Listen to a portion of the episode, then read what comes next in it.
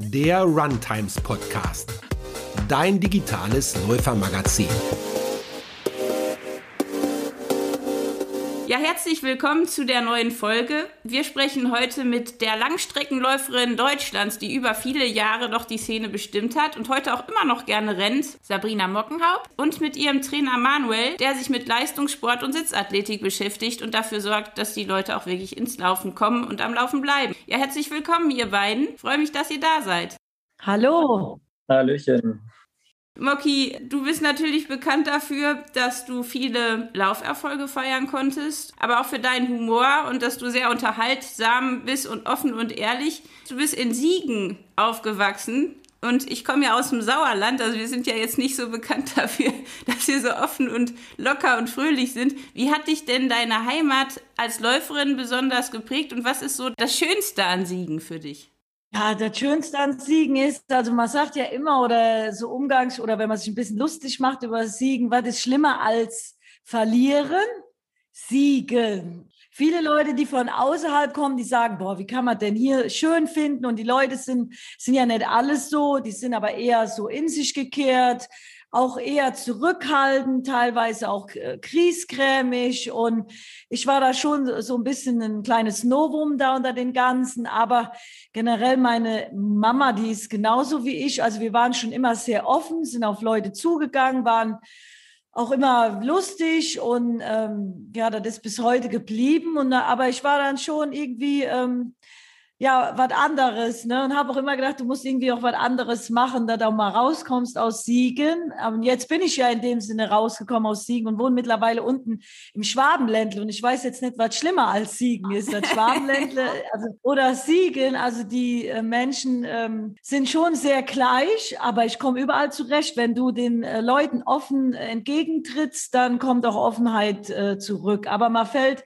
natürlich hier unten auch auf und das bringt einen direkt ins Gespräch. Und ja, mittlerweile kenne ich auch hier von der Poststelle bis zum Metzger im Rewe kenne ich auch wieder alle. Also und auch mittlerweile die Nachbarn, die mein Mann vorher nie gekannt hat. Also ich bin schon bekannt für meine Offenheit. Ne? Ja, also die hat äh, bisher nie geschadet, auch so in meinem Sportleben. Ja. Und auch gerade so in meinem weiteren Leben. Also ich hätte ja nie gedacht, dass ich wenn ich irgendwann mal meine Karriere so beende, dass ich trotzdem immer noch so viel zu tun habe. Jetzt äh, renne ich mal hier und da durchs Fernsehen rum und ähm, da wird man jetzt auch nicht gebucht dafür, dass man da in der Ecke sitzt und nichts macht. Ne? das stimmt. Läufst du denn eigentlich noch? Ja, natürlich. Also jetzt die letzten zwei Wochen, da habe ich äh, bei so einem TV-Format mitgemacht, wo darum ging, andere Sportarten kennenzulernen. Also diese RTL Sommerspiele, da musste ich zum einen Schwimmen, Kanu fahren und Fechten. Und das hat mich so mitgerissen, als ich habe gemerkt, die anderen sind auch alle so ehrgeizig. Und dann habe ich mich, ich habe erst gedacht, das wäre eine Spaßveranstaltung. Dann habe ich mich aber von dem Ehrgeiz der anderen mitreißen lassen und habe so, in, so in, de, in meinen Möglichkeiten auch versucht, dafür zu trainieren und mich vorzubereiten. Und dann ist das Laufen echt mal hinten runtergefallen. Somit habe ich im Juli bisher gerade mal 30 Laufkilometer gesammelt, was richtig wenig ist, was ich früher an einem Sonntag gemacht habe und noch mehr. Und jetzt fange ich aber wieder langsam an, jeden Tag zu laufen, was ich davor auch hatte. Also da hatte ich einen guten Monat, den Juni. Und mir fehlt das auch sonst. Also ich merke auch, jetzt habe ich wieder zwei Kilo zugenommen. Also wenn ich keinen Rhythmus habe äh, mit Laufen, mit Krafttraining, dann habe ich auch Schwierigkeiten, mein Gewicht zu halten, weil ich auch ein sehr, sehr guter Esser bin. Ja. Das ist schön. Ja. Erinnerst du dich eigentlich noch an deinen ersten Sieg und an deine erste Niederlage? Erster Sieg, ähm, ja, welcher Sieg? Also da, meinen ersten Sieg ähm, habe ich mal eingefahren, das war 1996, da bin ich beim Hachenburger Löwenlauf über sechs Kilometer gestartet als junges Mädchen oder und dann ähm, stand da so zwei Zeiler in der Zeitung von mir, den habe ich dann auch ausgeschnitten. Da war ich ganz stolz drauf. Dann habe ich mal den ersten Sieg über meine Mama eingefahren, weil da war die am Anfang noch schneller als ich und da habe ich mal 50 D-Mark gewonnen. Da war ich natürlich auch ganz stolz drauf. Und mein erster deutscher Meistertitel, der war sogar interessanterweise hier in Stuttgart im Stadion. Und der war ganz besonders, weil ich da so, ja, noch, keiner hatte mich noch nicht auf der, also mich hatte noch keiner auf der Rechnung. Und ich habe dann im Spurt gegen die Luminizia Zeitung gewonnen und das war mega. Also das war und davor den Abend habe ich auch noch gefeiert. Deswegen habe ich selbst auch nicht mit dem Sieg gerechnet. Also wenn du locker fröhlich an irgendwas rangehst, dann äh, kann man sich auch öfters überraschen, ja. Und meine größte Niederlage, da gab es ja einige, aber so meine schlimmste, wo ich nachts im Auto alleine war und geheult habe. Das war wirklich mein letztes 10.000 Meter Rennen auf der Bahn. Ich glaube, den nächsten Tag habe ich auch den Manu angerufen. Das war, ich hatte mich eigentlich für die Europameisterschaften 2018 schon von der Zeit her qualifiziert. Und dann gab es aber noch ein letztes Rennen, wo dann alle äh, deutschen Athletinnen nochmal starten konnten. Und dann war ich auch mit am Start, war aber noch total müde, weil ich mittlerweile jetzt auch älter war. Meine Regenerationszeit hatte bis dahin auch nicht mehr äh, gereicht und dann habe ich konnte ich noch nicht mehr annähernd, was ich zwei Wochen vorher laufen konnte, da auf Parkett oder auf die Tatanbahn legen und dann haben die mich alle überrundet. Äh, ich habe dann gemerkt, die jugendlichen Mädchen schaffen jetzt hier die Norm für die Europameisterschaften. Ich bin somit raus. Also ich war dann nur noch die viertschnellste in Deutschland und kamen nur drei mit zu den Europameisterschaften. Und für mich war aber ganz schlimm, dieses Außen zu erleben, wie mich irgendwelche Trainer da noch angefeuert haben, komm Mocky und los, gib Gas. Und ich habe denen nur äh, zugerufen, ey, komm, hört auf, mich anzufeuern. Ihr seht genau, dass ich aufgegeben habe. Und ich fand das für mich so, also in dem Moment ganz erniedrigend, weil früher war ich halt immer die große Mocky und da haben eigentlich, glaube ich, für mich hat sich jetzt so angefühlt, als sag, haben die sich so gedacht, ey, was rennt die da eigentlich noch, was tut die sich hier an? Und ich bin das Rennen zu Ende gelaufen, habe aber gesagt, das waren meine letzten 10.000 auf der Bahn und da tue ich mir jetzt nicht mehr an. Und dann, äh, da bin ich auch im Nachhinein froh, weil wir haben dann die Europameisterschaften ähm, selber vor Ort uns angeschaut und dann hat mein Mann oder damals noch Verlobter zu mir gesagt, wolltest du wirklich jetzt da laufen und überrundet werden? Ist das wirklich, ähm, das ist auch kein toller Abschied. Die Leute sollen sich so in Erinnerung haben, wie du früher die Leute von hinten aufgerollt hast und teilweise auch vorne mitgerannt bist, je, je, also auf jeden Fall so in Europa und weil alles hat im Leben so seinen Sinn. Und dadurch bin ich dann mit Manu, haben wir uns erstmal auf ein ganz anderes Event vorbereitet und ja, also irgendwann muss ja auch dann mal gut sein. Und dann habe ich mich bei Let's Dance beworben, habe ich gedacht, jetzt leckt mich alle mal am Arsch. Ja. Ich finde das total spannend, weil das ist ja ein Moment, den alle Profis irgendwann haben. Und ich glaube, das ist das, was auch am schwierigsten ist, als Trainer und als Läufer oder Sportler zu wissen, wann es am schönsten ist und aufzuhören. Das ist ja gar nicht so einfach. Nee, man muss irgendwann den Absprung schaffen. Aber ich weiß selber, wie schwer das ist. Ich hätte nie gedacht, das so schwer sein könnte, dass man so an der Sache so hängt und dass man, ich habe ja immer gedacht, danach kommt nichts mehr. Also ich hatte wirklich die ein oder anderen ähm, Psychokrisen, die kamen aber auch schon äh, mit 2016, wo ich dann äh, nicht geschafft habe zu den Olympischen Spielen, weil ich da dann auch einen Beckenbruch hatte. Also ich habe immer mehr meinem Körper abverlangt und bin immer mehr in einen ja eigentlich in, einen, äh, in eine Sackgasse gelaufen. Und hätte ich zum Beispiel auch den Manu viel früher kennengelernt, wäre vielleicht, wäre ich nicht in so einer Sackgasse gelandet, weil mir schon mit 20 Jahren Physiotherapeut gesagt hat, Mocky, dein Becken kippt so ab, du hast so schlechte ähm, Po-Muskulatur, du wirst irgendwann im Alter mal Probleme bekommen. Und der sollte Recht behalten. Und ich bin aber immer mit meiner, mit meiner Willenskraft immer aus irgendwelchen Verletzungen rausgekommen, habe mich fit spritzen lassen, bin zu Müller Wohlfahrt, bin dahin, habe mich operieren lassen. Aber an der Ursache hat keiner mit mir gearbeitet. Als ich dann auf Manu traf, 2017, nee, 2018, da hat er gesagt, dass du überhaupt so schnell laufen konntest. Und dann hat auch schon der Müller Wohlfahrt gesagt, und dann hätte ich da, also und heute sind die Athleten alle schon viel, viel weiter, aber wir hatten damals noch nicht so dieses Wissen, auch mein Trainer nicht, wir sind nur gelaufen und ja, irgendwann halt in eine Sackgasse gelaufen. Und glaube ich sogar, wäre das Ende jetzt nicht so bitterlich gewesen irgendwie. Ich merke ja heute noch, du brauchst ja meinen Körper nur kurz antippen, da kann ich schon wieder 35 Minuten laufen über 10 Kilometer, wo andere Jahre oder nie hinkommen. Ich meine, das wäre jetzt aus meiner alten Sichtweise ist das nichts, aber in meinem Körper steckt ja sogar mit 40 Jahren immer noch so viel Potenzial, und äh, ich glaube auch ähm, vor vier Jahren wäre da noch so viel Potenzial drin gewesen, wenn man aber noch an den richtigen Schrauben auch im Krafttraining gedreht hat, äh, hätte. Also wenn ich da mit Manu früher gearbeitet hätte. Was sind denn so drei Sachen, die dir auffallen, Moki, und vielleicht dann Manuel auch aus deiner Sicht, was du gerne heute anders machen würdest oder Leuten empfehlen würdest, die du vielleicht nicht so ganz optimal gemacht hast? Ja, ja, ich habe sehr wenig Krafttraining gemacht, also sehr wenig Ausgleichstraining. Dann habe ich auch äh, nachmittags, ich würde heute, glaube ich, gar nicht mehr so oft zweimal trainieren am Tag. Wofür muss man nachmittags noch eine lockere 10 machen? Die ist eigentlich nur für die Galerie und für die äh, Kilometerrechnung. Hauptsache, ich habe mal 200 Kilometer in der Woche gemacht.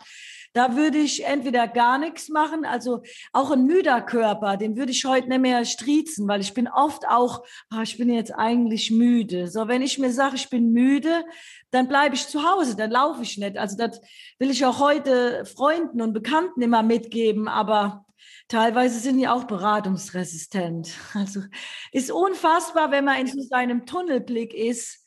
Du kannst keinen da rausholen und ich war selber so. Und ja, man muss öfters auch mal ähm, mehr regenerieren und auch äh, seinen Kopf für andere Dinge öffnen und auch nicht nur in diesem äh, Tunnel laufen zu sein. Also ähm, ja, es gibt auch wichtigere Dinge im Leben irgendwie so. Also ich habe hab da nur dieses Laufen im Kopf gehabt und darauf alles äh, projiziert und mich darüber auch definiert. Und man ist als Mensch auch genauso viel wert, auch wenn man nicht so gut läuft. Und das war auch teilweise mein Problem, dass ich mein ganzes Selbstbewusstsein nur aus meinem Erfolg gezogen habe und irgendwann ähm, wurde der Erfolg halt weniger und dann ging mit meinem Selbstbewusstsein auch bergab. Meist bei irgendwelchen Psychologen gelandet und hat irgendwann Steine angepustet. Also ich, da gab es äh, alles bei mir, wirklich alles. Ja, ja, weil man so in diesem, weil man nicht loslassen kann. Man muss auch loslassen können im Leben. Aber das geht dann wieder zu sehr, also zu sehr in die psychische Schiene. Ne? Ja, aber ist ja klar, das war eigentlich dein Leben und das, ich meine, da bist du sicher nicht die Einzige. Es gibt ja viele, die auch wirklich depressiv werden, ja. die überhaupt gar nicht mehr klarkommen, weil eben, ja, die ganze Identität sozusagen mal eben über Nacht wegbricht, ne? Das ist ja schon ein krasser Einschnitt. Ja. Heute lache ich darüber. Heute äh, sage ich mir echt, wie, wie, wie krank warst du. Und heute, ich werde ja heute auch immer noch getrieben von, ich habe Manager, da ich mache jetzt eine eigene Laufklamottenkollektion, eine, eine Tra Trainingspläne, wo wir irgendwann verkaufen. Dann will ich gerne mit IMO das auch voranbringen und so. Also ich bin ja nach wie vor immer noch getrieben. Aber wenn ich irgendwann merke, das läuft wieder aus dem Ruder, dann sage ich hier Tschüss, Ende. Also ich sage jetzt heute öfters Nein. Dann sage ich immer, ich bin mein ganzes Jahr, Leben lang getrieben worden. Ich lasse mich nur noch bis zu einer gewissen Grenze die für mich vertretbar ist, treiben. Und ansonsten mache ich, sage ich Ende und dann gehe ich mit meiner kleinen Tochter ins Schwimmbad und dann ist es gut. Ja, das ist auch schön. Ja. Manuel, wie siehst du das denn als Trainer, dieses, dieses Leistung bringen, ähm, dieses viel über Willenskraft und dann doch Verletzungen oder Müdigkeiten immer weiter, immer weiter und dann so ein Ende von so einem Sportler? Wie beurteilst du das als Trainer? Du hast ja auch da schon viel erlebt und kennst ja Moki jetzt auch schon ganz gut.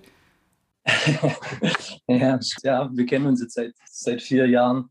Ja, ich habe also die äh, Situation bei der Mocking natürlich ähm, hautnah miterlebt. Ich denke, es ist nicht, ist nicht ganz so einfach, wenn man, wenn man hinten raus merkt, dass einfach die Regenerationsfähigkeit zum Beispiel einfach anders ist, dass man nicht mehr so trainieren kann, wie man das vielleicht früher mal gemacht hat. Dass es vielleicht Zeit ist, so ein bisschen umzudenken, eben intelligenter zu trainieren und äh, da einfach die richtigen Entscheidungen zu treffen, zum richtigen Zeitpunkt, äh, vielleicht auch ein Stück weit kürzer zu treten. Ich meine, die Moki hat es ja schon angesprochen. Also einfach mit intelligent trainieren, meine ich, zum richtigen Zeitpunkt einfach mal einen Kilometer weniger zu machen, anstatt zu denken, da muss man sich jetzt noch durchbeißen.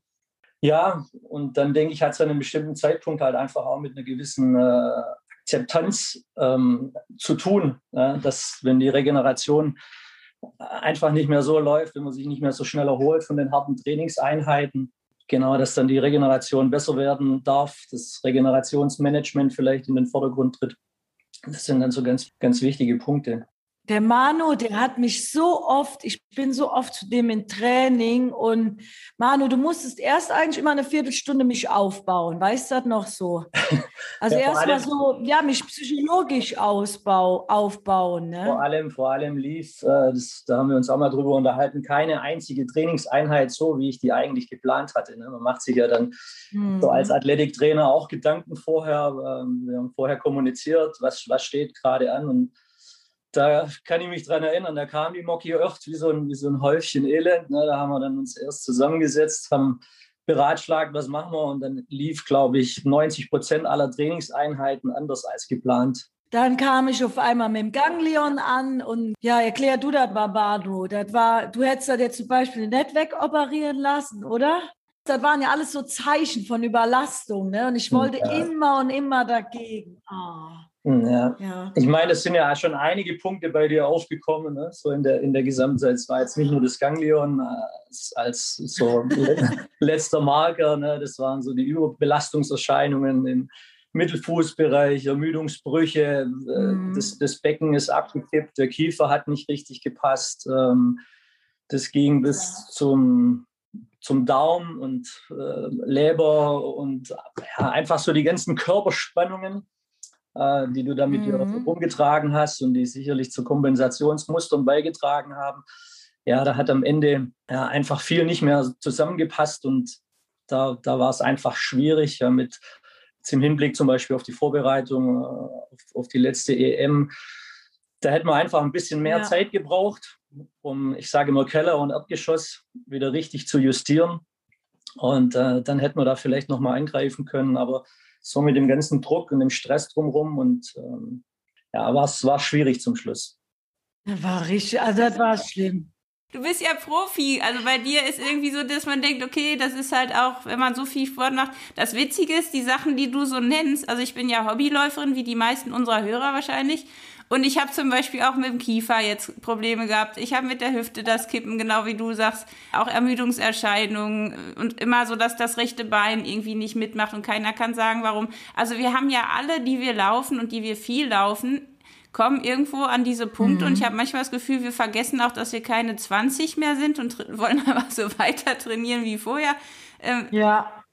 Was hätte man machen können? Moki, du hast es vorhin gesagt mit dem hätte ich mal früher irgendwie die Dinge geändert. Aber Manuel, woran liegt das, dass wir so viele Probleme haben, auch die, die jetzt nicht als Profi unterwegs sind? Weil das Thema Kiefer, das Thema äh, Fuß, also Ermüdungsbrüche oder auch Ödeme und Schleimbeutelentzündung, so Sachen, das haben ja ganz viele Hobbyläufer auch, nicht nur die Profis, ne? Ich glaube, so die, die, äh, die größte Hürde ist heute tatsächlich ähm, so das allgemeine Umfeld von, von jedem Einzelnen. Da muss man jetzt schon ein bisschen differenzieren zwischen einem Leistungssportler und eben einem Hobby- oder einem Breitensportler oder einem, einem Ambitionierten, der trotzdem eine geregelte Arbeit äh, nach sich geht.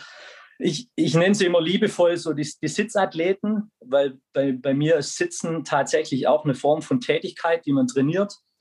Und äh, die ist so konträr zu dem, was, was man nachher als, als Voraussetzung fürs Laufen braucht, dass das wie so zwei komplett gegensätzliche Pole sind. Und ich denke schon, dass da ein Teil definitiv darin begründet ist, dass wir im Alltag einfach die falschen Sachen trainieren. Also Sitzen ist so, so ziemlich am weitesten weg von dem, was, was Laufen nachher ausmacht. Und dann entstehen halt so, ja, ich würde sie als Disbalancen bezeichnen, einfach äh, Disbalancen, Unbalancen im, im, im Spannungsfeld. Der, der, Körper ist ja mehr oder weniger ein, ein Spannungsnetzwerk. Also wo wir von Kopf bis Fuß über so myofasziale, also Faszien und Muskelketten zusammenhängen. Und da stellt sich dann schon immer die Frage, was ist so das schwächste Glied, was man sich da im, Alltag herauskristallisiert. Und das ist nach meinem Dafürhalten auch ein, ein Riesenpunkt, warum es heute so viele Überbelastungsprobleme gibt. Ähm, rein statistisch ist es ja so, dass ich glaube ich 50 Prozent aller Läufer einmal im Jahr verletzen. Und das ist, das ist ja Wahnsinn. Ne? Also bei so einer Tätigkeit äh, wie beim Laufen glaube, viele äh, vergessen, was tatsächlich für Belastungen oder, oder wissen es vielleicht auch nicht, was tatsächlich für, für Spitzenbelastungen auf Gelenke äh, kommen. Also Knie und äh, ja, Sprunggelenk und dann geht es ja weiter die Hüfte hoch und die Wirbelsäule. Ähm, ja, also ich denke, der, der Alltag spielt eine Riesenrolle und so ein Punkt wäre halt so die Fahrgestelljustierung. So nenne ich das immer ganz gern. Ich glaube, wenn da viele mehr das Bewusstsein dafür hätten, an den richtigen Schräubchen zu drehen, die richtigen Übungen zu machen, um aus diesen Disbalancen rauszukommen, dann wären sie hinterher definitiv auch fittere, bessere und nachhaltigere, smartere Läufer oder Läuferinnen.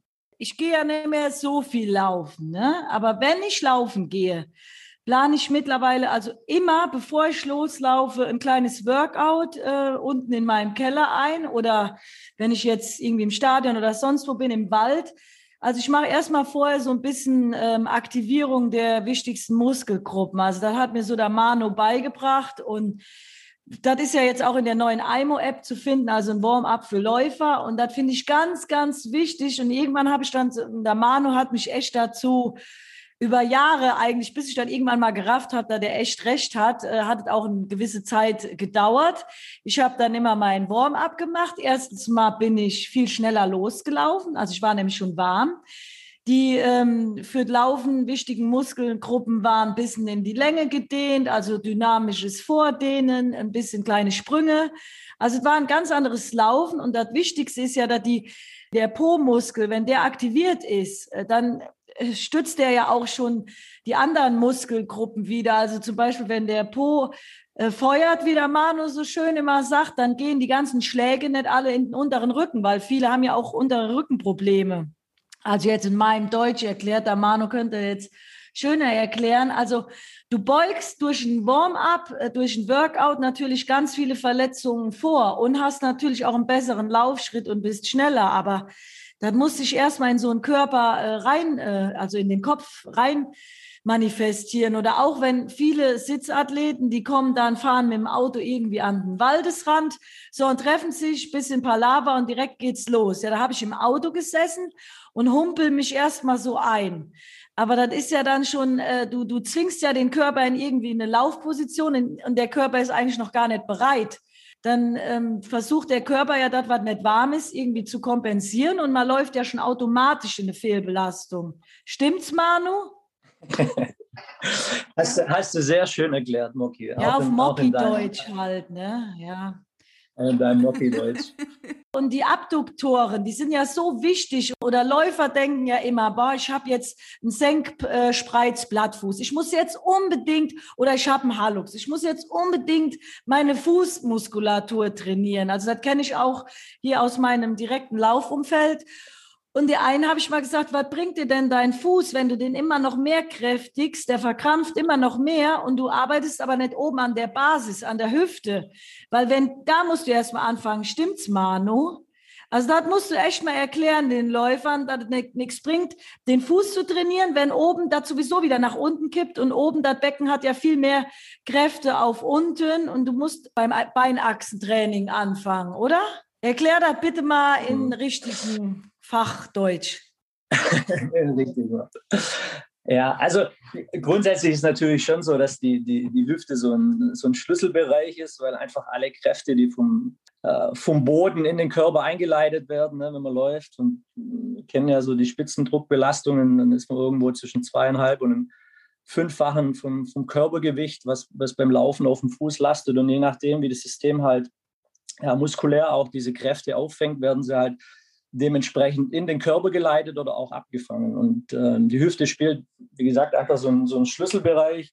Der ist manchmal oder sehr oft von, von, von Sitzathleten relativ unfunktionell vorbereitet, weil wir im Sitzen zum Beispiel einfach lernen, dass der Gesäßmuskel definitiv nicht feuern braucht, ja, weil wir brauchen ihn ja nicht. Ähm, wenn man den ganzen Tag auf seinem, auf seinen vier Buchstaben sitzt, und äh, das führt dann mitunter dazu, dass zum Beispiel so, so der gegenüberliegende Hüftbeuger, der dann auch permanent in so einer ja, eigentlich verkürzten Form da liegt, ähm, Muskel an sich, der, der, der verkürzt jetzt nicht an sich, aber er bekommt gegebenenfalls einfach eine andere Spannung und vielleicht auch einen anderen Job.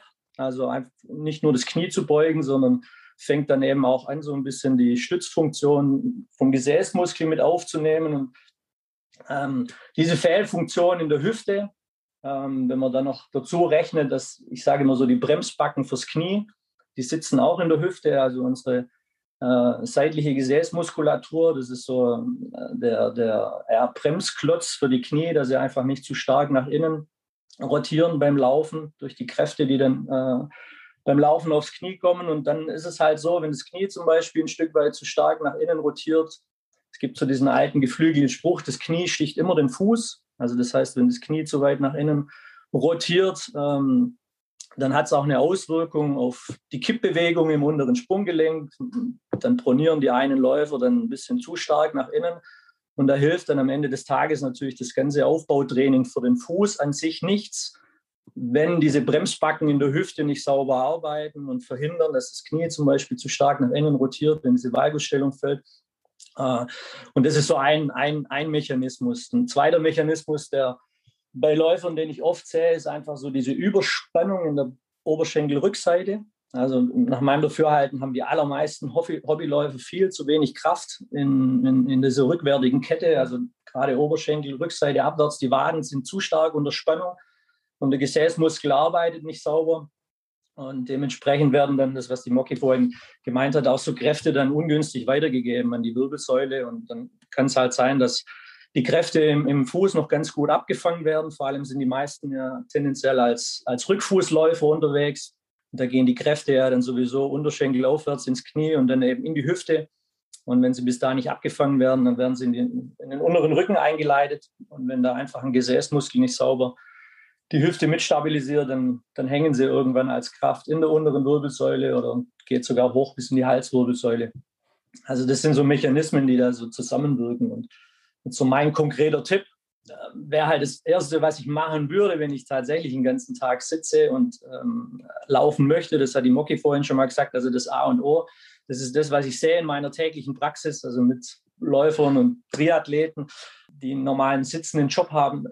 Viele machen sich einfach unfunktionell warm. Ja, manche gar nicht, wie die Moggi gesagt hat, da fährt man dann nach, dem, nach dem Job, äh, steigt aus dem Auto aus, ist den ganzen Tag acht Stunden irgendwo gesessen und dann äh, denkt man, dass sich so die ersten 200 Meter locker warm laufen, dass es dann ist, aber die meisten sind trotzdem mit einem unfunktionell arbeitenden Gesäßmuskel unterwegs und dann funktionieren halt einfach die Ketten nicht, wie sie sollen. Ja. Die Kräfte werden einfach ungünstig in den Körper geleitet und das führt am Ende des Tages mit zu diesen ganzen Überbelastungserscheinungen, zu diesen ganzen Läuferproblematiken, die es da gibt. So Sachen schleichen sich ja auch irgendwie ja. so ein, ne? Die fangen so klein an und dann, wie Moki auch vorhin sagte, man nimmt die dann nicht so wahr oder hat viel Willenskraft und denkt, ach ja, es gehört halt dazu oder gewöhnt sich an Schmerzen. Ich habe das Gefühl, dass schon sehr viele Probleme haben, aber nicht jeder kann sich ja jetzt äh, einen Personal Coach leisten, auch wie dich jetzt, Manuel, was sicherlich hilfreich wäre. Kann man die Dinge wieder loswerden? Also gibt es Wege, dass man wieder schmerzfrei ist oder ist es auch was, was einfach mit dem Alter dazugehört, wo man sich dran gewöhnen muss? Da muss ich direkt unterbrechen. Ja. Wer, wer sagt denn, im Alter muss man sich an was gewöhnen, auch wenn die Leute sagen, mit 60, ja, ich bin jetzt 60 oder manche Frauen mit 40, ja, ich habe zwei Kinder gekriegt, äh, ich werde da meinen Speck am Bauch auch nicht mehr los. Das ist alles kalter Kaffee. Man muss sich einfach ranhalten und man kann alles schaffen im Leben, wenn man will, auch mit 50 oder gibt mein Vater, der hat mit 64, nee, der ist schon älter, ein Sixpack. Der will einfach, der hat Bock, Krafttraining zu machen. Und die Manu gibt's ja in der App und die App ist richtig günstig für das, was in der App geboten wird, also die IMO-App. Und dann kann man sich scannen lassen, stellt sich da vor und dann werden einem wirklich schon Schwachstellen da aufgezeigt. Und dann kann man, kriegt man genau die Übungen angezeigt, die auf sein Bewegungs- oder Fehlmuster äh, drauf projizieren. Also das ist mega und damit trainiere ich jetzt auch immer, weil ich als Mama mich auch nicht jeden Tag mit Manu treffen kann und kann sich auch wirklich nicht jeder einen Personal Coach leisten. Und diese IMO-App ist ja auch mit von Manu, äh, da hast du ja viel mit äh, Arbeit reingesteckt, stimmt's, Manu? Ja, also zumindest das, das, die Basiskonzeption quasi, äh, ja, mein Wissen da reingesteckt, was jetzt funktionelle und gute ja, Warm-ups sind für, für Läufer, für Sitzathleten und äh, ja. Vielleicht könnt ihr das mal ein bisschen erklären, was steckt denn dahinter? Was ist IMO? Ja, IMO ist eine, eine, eine App, der eine ganz besondere Technologie zu, zugrunde liegt. Also die, die Basis momentan ist, dass die App messen kann, wie ähm, gut du dich bewegst. Also da ist ein, ein Basisbewegungsscreening hinterlegt. Das heißt, du machst ja, eine Überkopfkniebeuge vor deinem Handy und äh, die Technologie ist mittlerweile so genau, dass die App eben feststellen kann, äh, wo du minimalste Abweichungen hast. Also eine grundsätzliche Überkopfkniebeuge ist schon mal eine gute Basisübung für jeden Einzelnen, so einen Gesamteindruck zu bekommen, wie, wie steht es um deine äh, funktionelle Stabilität und auch Mobilität, also Sprunggelenke, Knie, Hüfte, Wirbelsäule bis hoch äh, zu, zu den Schultern. Und man kann auch letzten Endes ein bisschen gucken, was, was macht der Kopf, also so von, von unten nach oben einmal durchtesten. Und die App stellt eben ganz am Anfang minimalste Abweichungen fest. Und dann können wir eben gewisse Ableitungen vollziehen, wo dein Körper gewisse Defizite hat oder wo eben diese prägnanten Disbalancen sein könnten. Und dementsprechend bekommst du dann einen ganz spezifischen, auf dich abgestimmten Trainingsplan, also von A bis Z mit Warm-up. Dann gibt es einen großen Bereich, den haben wir jetzt Corrective Athletic Training genannt, wo es eben genau darum geht, diese Disbalancen aufzufangen und aufzuheben. Also es, es, bringt halt grundsätzlich jetzt einen Läufer, der zum Beispiel, oder wie du selber vorhin angesprochen hast, der jetzt so ein bisschen unrunden Tritt hat, ja, und wo man dann feststellen könnte, also wenn ich dich jetzt durchscreenen würde und ich würde dann feststellen, so dann bleiben wir mal beim Beispiel Gesäßmuskel, da arbeitet die linke Seite komplett anders. Und du würdest jetzt nur Übungen machen, äh, Hüftbrücke, also ein Becken heben und machst dann zehn links und zehn mal rechts. Ja? Das heißt, du hast zwar schon eine gewisse Aktivierung dann auf den linken Gesäßmuskel, der vielleicht nicht so gut arbeitet. Aber du kommst halt mit einem gleichmäßig aufgebauten Training, kommst du nicht aus dieser Disbalance raus. Ja, also das heißt, du, du schaffst es in dem Moment eben nicht, über einen längeren Zeitraum oder nachhaltig diese Disbalance zu verändern. Und genau da setzt eben dieses Corrective Athletic Training an. Also das heißt, wir schauen uns die Disbalancen an, du bekommst spezifische Übungen, wo du dann auch tendenziell an deiner schwächeren Seite mehr arbeiten kannst. Mit dem Ziel, so nah wie möglich an die bessere oder gute Seite ranzukommen. Und dann gibt es darüber hinaus gibt's noch einen erweiterten Bereich, wo man dann auch athletische Übungen machen kann, also wo wir in den Kräftigungsbereich reingehen, wo äh, wir Wert drauf legen, dass eben spezifische Muskeln die fürs Laufen wichtig sind, mit auftrainiert werden, wo es vielleicht dem einen oder anderen Läufer, der jetzt eben keinen eigenen Trainer hat, auch nicht ganz so bewusst ist, ja, was sind jetzt überhaupt so einzelne, auch spezifische Übungen, die tatsächlich für mich als Läufer interessant sind. Dann gibt es eben noch Bereiche wie Cooldown und so allgemeine Mobilität. Also ist so ein 360-Grad-Programm für Sitzathleten, für Läufer und für, wir haben sie so Alltagsathleten genannt. Also die, die App hat bei mir zum Beispiel Sachen gezeigt, die hat mein Orthopäde oder mein Sportarzt jetzt nicht gesagt. Das hat mich ein bisschen verwundert, wie das funktioniert. Also künstliche Intelligenz macht mir ja manchmal auch Angst. Ja. Ähm, hat dir das was gezeigt irgendwie, was du vorher noch nicht wusstest? Hat dich das überrascht? Erst war ich so ein bisschen, ja komm, das kann mir doch nicht, nur weil ich eine über Kopfkniebeuge mache, kann er mir doch jetzt nicht mein Bewegungsmuster oder meine Schwachstellen anzeigen. Aber ich bin auch eines Besseren belehrt worden, weil oft, wenn du jetzt irgendwie eine Fitnessmutti da auf YouTube äh, abonnierst, die guckt ja nicht auf deine Schwachstellen. Du machst einfach das, das, das, aber du, du, du trainierst nicht individuell. Und das ist das, was mich so an Aimo echt äh, geflasht hat und mich da auch, ich bleibe auch dabei. Also ich lauf nicht vorher los, bevor ich nicht mit Aimo trainiert habe. Ne? Also das ist, gehört schon echt zu meinem Laufritual. Also ich finde es super.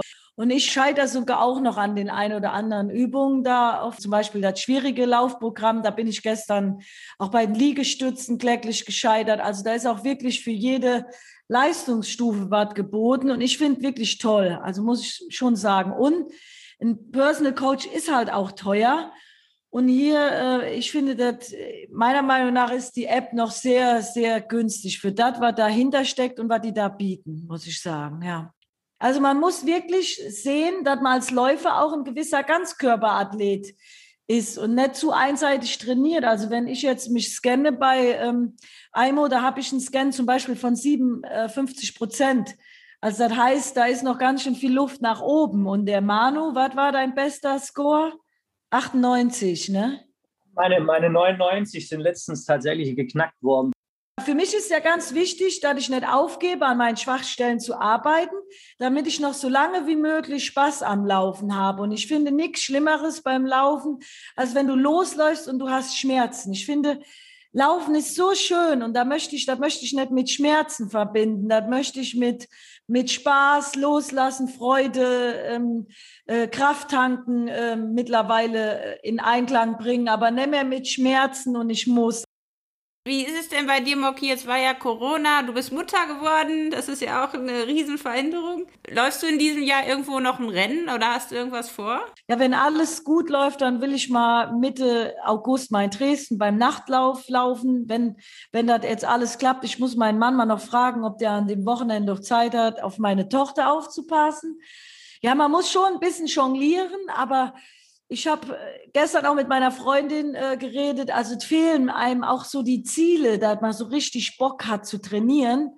Und da habe ich eh so in dem letzten Jahr die ganzen Top-Athleten bewundert, wie die so an der, bei der Stange geblieben sind und auch weiter trainiert haben und jetzt teilweise auch über sich hinausgewachsen sind bei den ein oder anderen Wettkämpfen, die angeboten wurden. Und klar, ich habe auch mehr Bock, wenn ich weiß, hier ist irgendwo ein virtuelles Rennen oder auch endlich mal wieder ein richtiger Wettkampf. Natürlich will ich wieder in die Startlinie gehen dafür stehen und zeigen, man kann auch noch äh, als 40-Jährige irgendwie auch noch schnell laufen, auch mit weniger Training. Also ich glaube auch sogar, wenn ich jetzt richtig wieder voll durchstarten würde, käme ich auch noch mal an 32 Minuten ran. Aber dann sage ich mir auch, wofür. Also wäre so ein riesen zeitlicher Aufwand und ich kriege ja nicht so spät eine Tochter, dass ich dann meine, ich müsste mich noch mal da irgendwie verwirklichen. Ich habe mich genug verwirklicht und habe auch genug Applaus bekommen, deswegen, äh, da bin ich jetzt mittlerweile so auch ähm, bei mir angekommen. Das hat aber auch so ein bisschen so das, äh, ja, das Mama-Sein so mit sich gebracht, zum Glück. Also das hat, hat mich schon mega verändert, aber ich bin immer noch so eine Frau oder Mama, die auch noch was für sich machen muss oder tut, auch wenn ich morgens um sieben Uhr laufen gehe, noch bevor alle aufstehen. Das ist so, so toll, die Kraft zu tanken durch Laufen. Also das möchte ich nie missen irgendwie. Also ich sage mir jetzt auch nicht, ich bin nur, nur Mama. Also das, bin ich einfach nicht. Ja. Wie seht ihr denn so die Lauflandschaft im Moment in Deutschland? Also was denkt ihr, wird da in, in der Zukunft besonders spannend sein? Gibt es irgendwelche Athleten, wo ihr gerade denkt, boah, das wird noch interessant? Ja, ich bin mal gespannt, ähm, ja, jetzt auf die Olympischen Spiele. Ich freue mich total auf das Rennen von der Konstanze Klosterhalfen über die 10.000 Meter. Schade ist zum Beispiel, dass die Alina Rehne dabei ist. Ja, das ist richtig traurig, weil das ist ein riesen, riesen Talent. Tut mir jetzt richtig leid, dass sie nicht bei den Olympischen Spielen dabei ist. Und da bin ich mal gespannt, wie der nächste die Europameisterschaften laufen werden. Und ja, und im Marathon hat sich ja richtig viel getan. Also die Katha Heinig ist total äh, super gelaufen jetzt. Bin ich gespannt auf den Auftritt und auch die Laura Hottenrott, mit der ich früher selbst auch noch viel trainiert habe und nie gedacht hätte, dass die mal so einen Sprung macht. Natürlich haben viele jetzt auch den, Vor, äh, ähm, den Vorteil, dass sie jetzt diese Carbonlaufschuhe haben.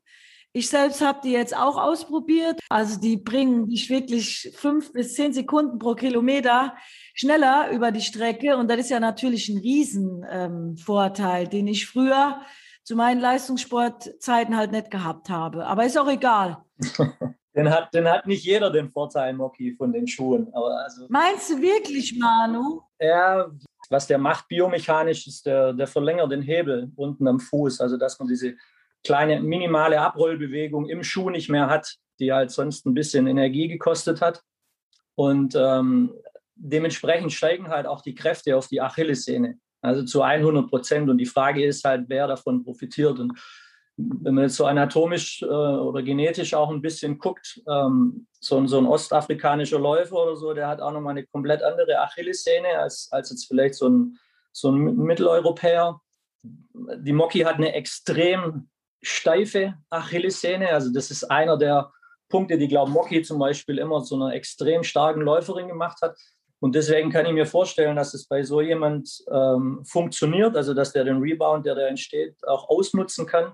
Bei jemandem, der jetzt nicht im Leistungssport ist, da verpufft einfach diese komplette Energie, weil der diese, diese Kraft gar nicht auf die Achillessehne bekommt und dementsprechend gegebenenfalls sogar noch Gefahr läuft, dass, dass die Achillessehne da halt einfach dann ein bisschen mehr Stress ausgesetzt ist. Also ich finde es eine coole Geschichte. Nach meinem Dafürhalten müsste vielleicht gegebenenfalls noch ein bisschen äh, individualisiert werden um da den, den kompletten Effekt rauszuziehen. Ja, wir haben jetzt über viele Dinge gesprochen und zum Abschluss würde ich euch gerne fragen, was ihr den Läufern da draußen wünscht. Also ich wünsche den Läufern, dass es bald wieder normale Rennen gibt, ähm, dass, ja, dass es irgendwie so langsam wieder so die Normalität Einzug erhält. Aber ich glaube auch noch nicht dran. Also wir sind noch nicht äh, durch die Corona-Krise so richtig und ich hoffe, ich wünsche mir keine vierte Welle irgendwo. Aber ich denke mal, dass Läufer sowieso schon generell das Richtige machen. Die gehen raus, laufen, kümmern sich um ihre Gesundheit und da die verletzungsfrei bleiben und weiterhin natürlich das Laufen genießen, so wie ich. Das denke ich ist das Wichtigste. Ne? Spaß haben bei, bei, bei dem, was man macht. und ruhig bleiben, wenn es um Wettkämpfe geht. Ja, relaxed bleiben, entspannt bleiben. Vielleicht sich auch mal ein bisschen mehr Zeit lassen für eine Trainingsvorbereitung. Da habe ich manchmal auch so ein bisschen den Eindruck, da wird noch kurz eine, eine Vorbereitung reingepresst, äh, obwohl der Alltag schon auf Oberkante genäht ist. Ein Stresseimer eher entleeren als immer noch voller packen. Das ist vielleicht so auch im Hinblick auf sportliche Entwicklung ein ganz guter Tipp. Ich sage auch immer zu Bekannten, eure Arbeit ist ja auch schon ein Training. Ihr seid den ganzen Tag unter Dauerstrom, müsst was liefern. Geht doch einfach mal abends raus und geht nur Waldbaden. Also ich finde, dies einfach mal Natur und Wald aufsaugen und das mal ein bisschen mehr machen und nicht zu oft auf die Uhr gucken. Wir haben viel zu viel Stress und Input und auch am besten nicht zu oft auf Instagram gucken, was andere trainieren weil das bringt einen auch nicht weiter, bei sich bleiben. Viele bleiben überhaupt nicht mehr bei sich durch die neuen Medien und ich gucke überhaupt nicht, was andere trainieren, weil ich kann das eh nicht kopieren. Und am besten das Handy auch daheim lassen, wenn man laufen geht, ne? Irgendwie. Aber ich würde jedem sagen, ey, lauft einfach und genießt das und hört, hört die Natur, hört die Ruhe. Wir haben schon genug Stress. Ja, vielen Dank euch beiden für eure Zeit und dieses spannende Gespräch. Ähm, wenn ihr mehr erfahren wollt über diese IMO-App, dann könnt ihr auch gerne bei uns auf der Webseite vorbeischauen, run-times.de. Ja, Manu und äh, Moki, ich wünsche euch natürlich auch ganz viel Freude und Kraft und Spaß. Es hat mich echt gefreut, heute mit euch zu sprechen. Vielen, vielen Dank. Gerne. Danke dir und bis bald mal, ne? Genau, bis bald. Bis bald.